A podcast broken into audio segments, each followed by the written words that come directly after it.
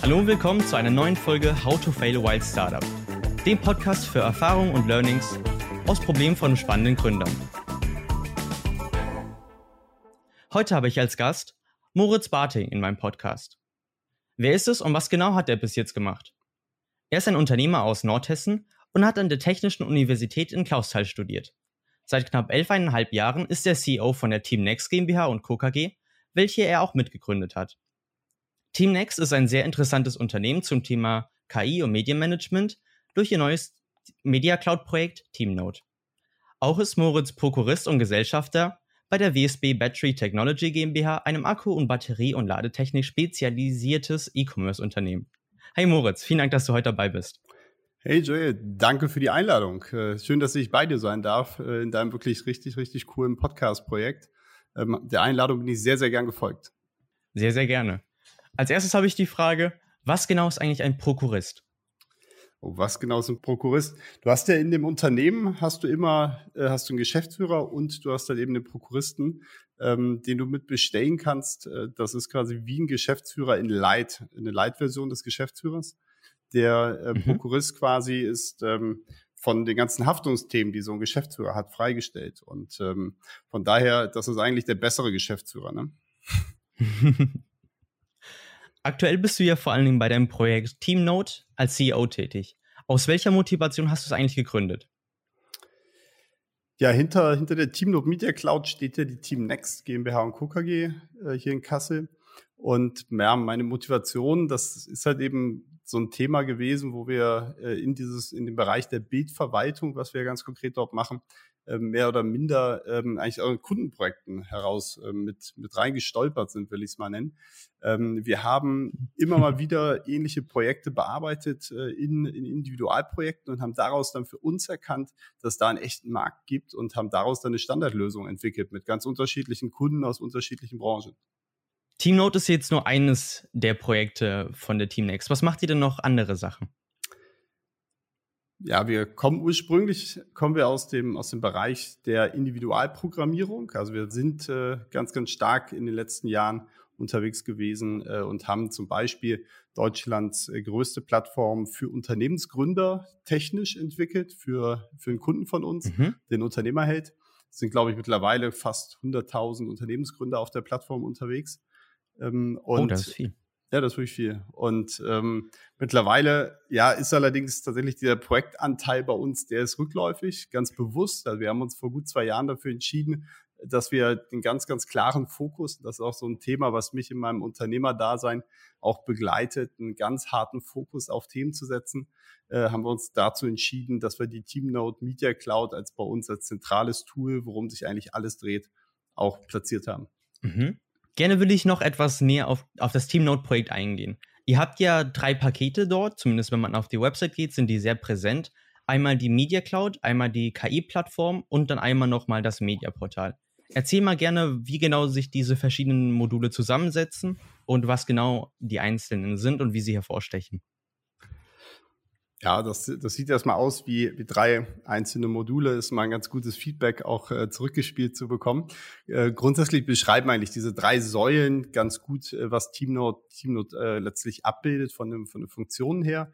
Wir sind ein cloud-basierter Anbieter für Bildverwaltungssysteme oder könnt es auch sagen, ein Digital Asset Management äh, Systemanbieter und äh, stellen Organisationen und Unternehmen eine cloudbasierte Medienverwaltung zur Verfügung. Das heißt, äh, ein Unternehmen, was mit uns zusammenarbeitet, verwaltet bei uns im System KI gestützt die gesamten Bild- und Video, äh, ja, Bildmedienbestände. Wir können Personen identifizieren. Wir können das mit Einverständniserklärungen verknüpfen. Das heißt, du bist auch so in dem Bereich mhm. des Datenschutzes unterwegs. Und wir haben so ein ganz, ganz großes äh, Fable für den Bereich Sport. Das heißt, wir arbeiten mit vielen Profisportorganisationen zusammen und können dort dann zum Beispiel auch auf dem Trikot das Logo von einem, von einem Partner oder von einem Sponsor erkennen, können Spieler identifizieren und können dadurch dann die gesamten Prozesse Richtung Presse, Richtung Sponsoren oder halt eben auch, sagen wir mal, die, wenn der Athleten selber auch Bildmaterial für die eigene Kommunikation, sei es bei Instagram zur Verfügung stellen willst, da sind wir ganz, ganz stark und stellen da so einen zentralen Medienhub bereit äh, für ja, Organisationen und professionelle Anwender. Sehr, sehr interessant. Wie viele Leute habt ihr denn eigentlich bei der Team Next und speziell auch bei Team Note jetzt? Bei Team Next sind wir aktuell, sind wir aktuell 15 Leute. Ähm, und äh, das ist auch das gesamte Team, was hinter, hinter Team Note steht. Uns gibt es jetzt seit elf Jahren. Ähm, wir mhm. sind im Februar 2010, glaube ich, äh, die Team Next GmbH und KUKA mit meinem Vater zusammen gegründet. Den habe ich damals so ein bisschen vor seinem Ruhestand bewahrt ähm, und äh, habe gesagt, komm her, äh, wir beide, wir beide stellen nochmal gemeinsam was auf die Beine. Der ist heute auch noch mit am Start. Und, äh, Ordentliches Vater-Sohn-Projekt. Genau, mega cool. Also kann ich dir nur ans Herz legen. Vater-Sohn-Projekte sind, sind mit die besten, machst du ja, glaube ich, auch. Und finde ich unglaublich, unglaublich cool wenn es halt eben auch solche Stories gibt, wo man dann halt eben auch gemeinsam einfach was auf die Beine stellt und da irgendwie ein cooles Projekt hochzieht. Mich interessiert ja vor allen Dingen der Aspekt KI. Wie lange ist der eigentlich schon präsent bei euch? Ist das erst seit TeamNote oder war das schon davor bei TeamNext ein Thema? Nee, das ist tatsächlich mit, mit den ganzen Entwicklungen rund um die TeamNote Media Cloud bei uns mit, mit reingekommen in die, in die Betrachtung. Auch ganz stark getrieben tatsächlich aus dem Profisport heraus. Also dass da der ganz, ganz konkrete Wunsch von unseren Kunden geäußert wurde, Mensch, ähm, wir haben jetzt hier die Spieler, die würden wir gern vollautomatisch detektieren lassen und könnt ihr denn halt eben nicht auch Emotionen erkennen, könnt ihr nicht äh, Bildähnlichkeiten erkennen, könnt ihr uns nicht halt eben mhm. auch unsere Partner auf Bilder markieren, dass wir denen schneller das Bildmaterial während so einem Spieltag zum Beispiel zur Verfügung stellen können. Also wenn zum Beispiel in der Handball-Bundesliga, das ist ein Kunde von uns, ähm, dort Bilder ausgetauscht werden, dass man dort einfach Prozesse beschleunigt und einfach gucken kann, dass mehr Leute schneller mit dem Bildmaterial arbeiten können äh, und in die Kommunikation gehen können, weil davon lebt der Sport ganz, ganz stark, dass das halt eben jetzt nicht irgendwie erst nach Stunden publiziert wird, sondern dass das halt eben einfach live mit zur Verfügung steht, wenn irgendwie ein Bild aufgenommen wird. Ist TeamNote eigentlich vor allen Dingen gewollt als große so Raw-Footage-Library, wenn man jetzt den Kunden hat? Oder ist es auch dann äh, gewünscht, dass der Kunde das fertige Endprodukt nochmal hochlädt, beispielsweise wenn es so zu Konfirmationsprozessen gehen soll, also wenn äh, etwas irgendwie vom Chef noch konfirmiert werden muss? Ähm, wie ist das da gewollt? Ja, im Kern ist es bei uns tatsächlich so, wir konzentrieren uns, ich sage immer so liebevoll, auf die Verteilung, so auf der letzten Meile. Also wenn tatsächlich ähm, Bilder Bilder, Mediendateien äh, in sich eigentlich schon abgeschlossen sind. Wie können wir die am besten verteilen an die unterschiedlichen Inter also Interessensgruppen, die darauf zugreifen müssen? Sei es für einen Pressevertreter, sei es für einen, einen, Sponsor, sei es auch ein Kunde, weil wir auch mhm. viel irgendwo im Bereich ja. auch ähm, von so Re Retail unterwegs sind. Also wenn es darum geht, zum Beispiel Produktbilder zu verteilen und sowas, ähm, da können wir halt eben äh, auch die Prozesse sehr, sehr gut mit, mit unterstützen. Gerne will ich noch etwas mehr auf dich als Person eingehen.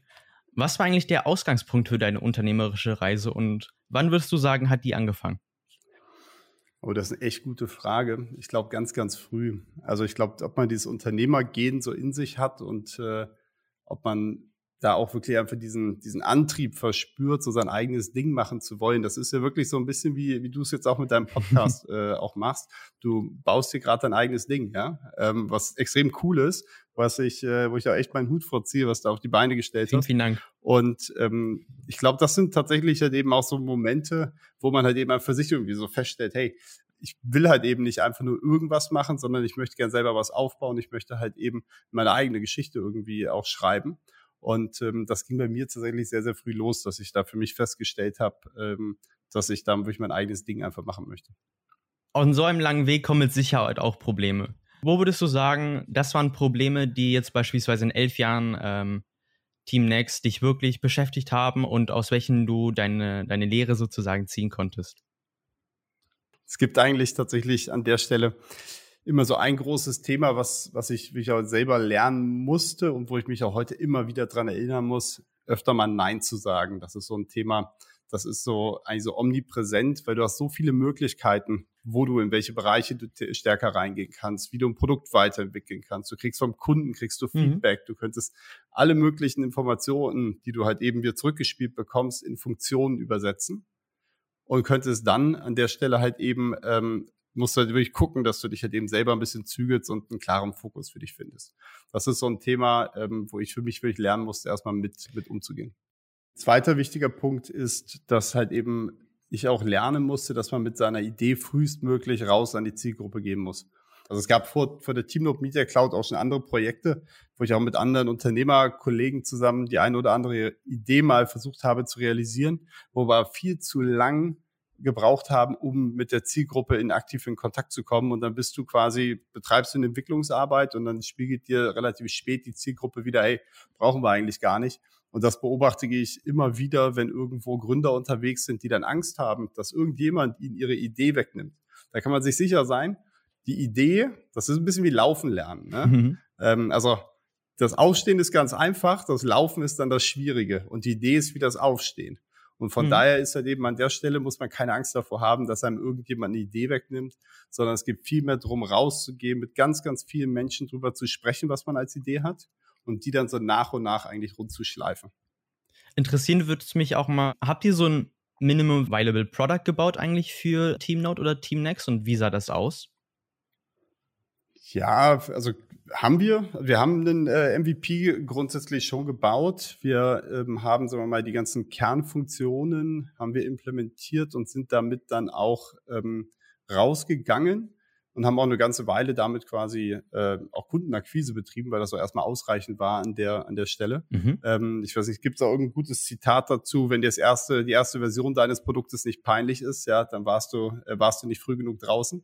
Ähm, ist auch tatsächlich so. Also wenn ich heute ein bisschen zurückgucke, ähm, also wie wie Teamnote ähm, vor vor drei vier Jahren die Entwicklung in die Richtung da losging, ähm, da haben wir natürlich heute ein komplett anderes, anderes Level ähm, erreicht, was aber auch ganz normal ist. Und deswegen ist es einfach wichtig, mhm. sich zu trauen, rauszugehen, mit Menschen drüber zu sprechen und auch einfach ganz klar auch zu kommunizieren, wo man gerade im Prozess steht. Weil es ist ja vollkommen okay, wenn du noch am Anfang stehst mit deinem Produkt, musst mhm. du aber eben auch dem Kunden im Zweifel sagen, hey, wir stehen gerade am Anfang, lass uns doch mal gemeinsam drüber sprechen, gib mir doch mal Feedback. Ich würde gerne deine Meinung hören als ein Experte in dem Bereich kannst du uns dabei nicht irgendwie weiterhelfen? Also das wäre ein klares Learning sozusagen, was du daraus ziehen könntest, dass man früh ein ähm, MVP bauen sollte und äh, nicht in, ich sag mal so, Theorie ersticken sollte, also das äh, Produkt selber so weit weiter zu bauen, irgendwie nach drei Jahren fertig zu bauen und dass es dann keiner mehr haben will. Furchtbar, ja.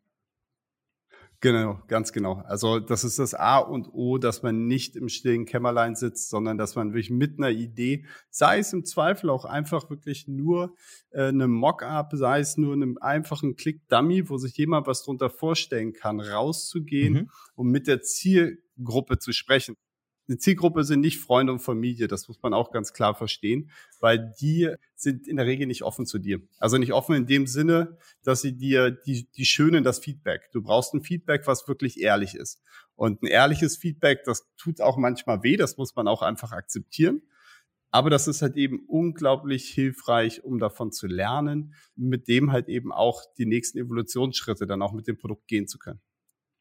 Hättest du eigentlich für meine Hörer auch Tipps, wo man sozusagen die ersten Kunden bekommen könnte heutzutage? Also sagst du eher beispielsweise Social Media ist eine Sache oder einfach Kaltakquise, einmal das Telefonbuch beispielsweise nehmen und einmal alle spannenden Firmen einmal durchtelefonieren? Also ich persönlich, ich finde LinkedIn extrem cool für auch Akquise. Äh, Themen, jetzt allerdings auch nicht auf so einer kalten Ebene. Ne? Also wir sind, glaube ich, davon weg, dass wir eben einfach mal irgendwen anrufen und sagen, hey, willst du kaufen? Das funktioniert mhm. heute nicht mehr. Also letztlich funktioniert es quasi auch über, über den Weg des Content Marketings. Du musst rausgehen, du musst kommunizieren und dann irgendwann entsteht halt eben eine Sogwirkung zurück. Was ich ganz konkret als äh, Tipp auch mit auf den Weg geben kann, was, was wir mal ausprobiert haben, was sehr, sehr gut funktioniert hat, ist äh, eine Umfrage. Wir mhm. haben mal in einer sehr, sehr frühen Phase für unser Produkt äh, eine Umfrage bei Marketing-Entscheidern äh, durchgeführt und haben dort insgesamt mit knapp, ich glaube, 4.000 oder 5.000 Marketingentscheidern am Ende mhm. Kontakt gehabt, wovon auch äh, fast irgendwie, ich glaube, ein Viertel war es, also was echt eine hohe Quote war, äh, auch an unserer Umfrage teilgenommen hatte und äh, wo mhm. wir quasi einzelne Herausforderungen in dem Bereich Bildverwaltung mit Featuren dann von uns, die wir in Planung hatten, validiert haben und das dann haben direkt einfließen lassen in bei uns in die Produktentwicklung und auf der anderen Seite natürlich Interesse geweckt haben, wo der eine oder andere gesagt hat, hey cool, wenn ihr soweit seid, gebt mal ein Zeichen, wir gucken uns das gerne an, können wir drüber sprechen, vielleicht passt es ja bei uns. Sehr cool. Das ist ja wirklich ein sehr, sehr interessanter Tipp. Habe ich so auch noch nicht gehört. Also auf ähm, öffentliche Umfrageplätze zu gehen, oder? Das ist ja eine, eine Umfrageplattform, oder? Nee, genau. Nee, wir haben das über LinkedIn gemacht. Wir haben über LinkedIn äh, haben wir die äh, unsere Zielgruppe getargetet und haben dann wir haben den ganz konkret ähm, Marketing-Entscheider angeschrieben. Mhm. Nee, dabei wirklich nur darauf achten, dass so eine Umfrage maximal irgendwie fünf Minuten lang ist. Denn wir dürfen auch immer nicht vergessen, von dem, dem wir da die Info haben möchten, die haben auch in der Regel alle nicht allzu viel Zeit. War das dann äh, ein bewerbter Post? Wir haben das vom Prozess her so aufgebaut. Wir haben äh, Kontaktanfragen über LinkedIn gestellt und haben dementsprechend dann mit einem Intro-Text das Ganze angekündigt, dass wir gerne, dass wir gerade dabei sind, Feedback einzusammeln und haben dann darüber halt eben äh, unsere Links in Umlauf gebracht. Angenommen, du könntest nochmal zu deinem 16-jährigen Ich sprechen. Was wären denn die wertvollsten Ratschläge, welche du gerne selber mit 16 gehabt hättest? Ja, das ist echt eine gute Frage. Gerade weil die Zeit so von 16 bis, bis 26, mh, hm, da würde ich tatsächlich, wenn ich mal zurückblicke, könnte ich mir gut vorstellen, dass vielleicht cool gewesen wäre, ähm, einfach nochmal bewusster sich die Zeit zu nehmen, herauszufinden, äh, worauf man äh, so richtig oder wofür man so richtig brennt. Das ist so auch meine Wahrnehmung, wenn ich mir so angucke, wie halt eben im Moment so Schüler ticken, die aus die Abitur irgendwie gemacht haben. Jeder hat irgendwie die Vorstellung, er müsste bis 18 wissen, irgendwie, was er mit seinem Leben anfangen möchte. Das ist eigentlich totaler Quatsch, weil ähm, die Zeit, die du hast zwischen 16 und 26, ähm, da hast du keine, keine Verpflichtung. Du kannst ein unglaublich hohes Risiko eingehen. Du kannst einfach Sachen mhm. ausprobieren. Und das ist ja ganz genauso, da sind wir wieder bei dem Punkt, was machst du? Du probierst gerade einen Podcast äh, mhm. aus. Ja? Ähm, extrem cool. Ähm, sollten andere auch machen. Einfach Formate ausprobieren. Was passt für mich? Worauf habe ich Lust? Woran habe ich Spaß? Andere Kulturen kennenlernen das wäre so ein Tipp, den ich meinem eigenen 16-jährigen Ich nochmal mitgeben würde und sagen würde, hey, ähm, nimm mal die Zeit zwischen 16 und 26, dir ganz bewusst einfach auch die Zeit ähm, nochmal stärker herauszufinden, wofür du so richtig leidenschaftlich brennst. Ähm, ich habe das dann zwar für mich rausgefunden, auch relativ gut, glaube ich, weil ich tatsächlich was gefunden habe, äh, worin ich absolut aufgehe und was ich einfach liebe, morgens aufzustehen und Büro für zu gehen und irgendwie mein Unternehmerleben da auch irgendwie ähm, ja auch zu mhm. leben. Äh, ich sehe das nur bei ganz, ganz vielen anderen, die halt eben irgendwie ja. in einem Job irgendwie unterwegs sind, äh, wo sie keinen richtigen Bock drauf haben. Bei vielen Leuten ist ja immer der verhasste Montag. Natürlich, das Wochenende ist schön, aber wenn man immer einen Hass auf den Montag hat, dann ist es oftmals so, dass es nicht ganz so passend war. Genau, also und das ist halt eben das Ding. Ich meine, man ist ja auch nie zu alt, das nochmal noch mal zu wechseln. Ja, das darf man ja auch immer nicht vergessen. Und ähm, das ist halt eben auch genau der Punkt, den ich halt eben eben gerade meinte, dass halt eben viele Leute einfach verkennen, du musst mit 26 nicht fertig sein mit, mit allem, was du dann irgendwie in deinem Leben machen möchtest. Du bist dann ja noch immer noch so jung, du hast ja noch 40, 50, 60 Jahre, wo du halt eben auch noch was, was schaffen kannst. Und das vergessen irgendwie immer viele Leute. Das Punkt eins, wir alle immer älter werden. Und Punkt zwei, äh, muss ja auch, zwingt dich ja keiner mit 68 aufzuhören zu arbeiten und mit 67. Wenn es dir Spaß macht. Ne? Nein, das ist ja das beste Beispiel dein Vater. Der hat ja anscheinend auch mit dir und ähm, Team Next ein, ein Unternehmen gefunden, eine Passion, die jetzt nochmal auslebt und das Rentenalter sozusagen nochmal nach hinten verschoben hat. Ja, ganz genau. Also der ist jetzt 74 Jahre alt und der brennt immer noch leidenschaftlich dafür und ist hält ihn noch jung. Also wenn ich sehe, wie andere Menschen in dem Alter tatsächlich auch einfach von dem Mindset, auch von dem Mentalen mhm. aufgestellt sind und dagegen meinen Vater sehe, ist das für mich immer wieder auch ein Zeichen dafür, wo ich mir selber sage, hey, wenn ich in dem Alter bin, werde ich das ganz genauso machen. Ich werde mich mit jungen Leuten umgeben und werde mit denen irgendwas Cooles, vielleicht nochmal was Neues auf die Beine stellen, wer weiß.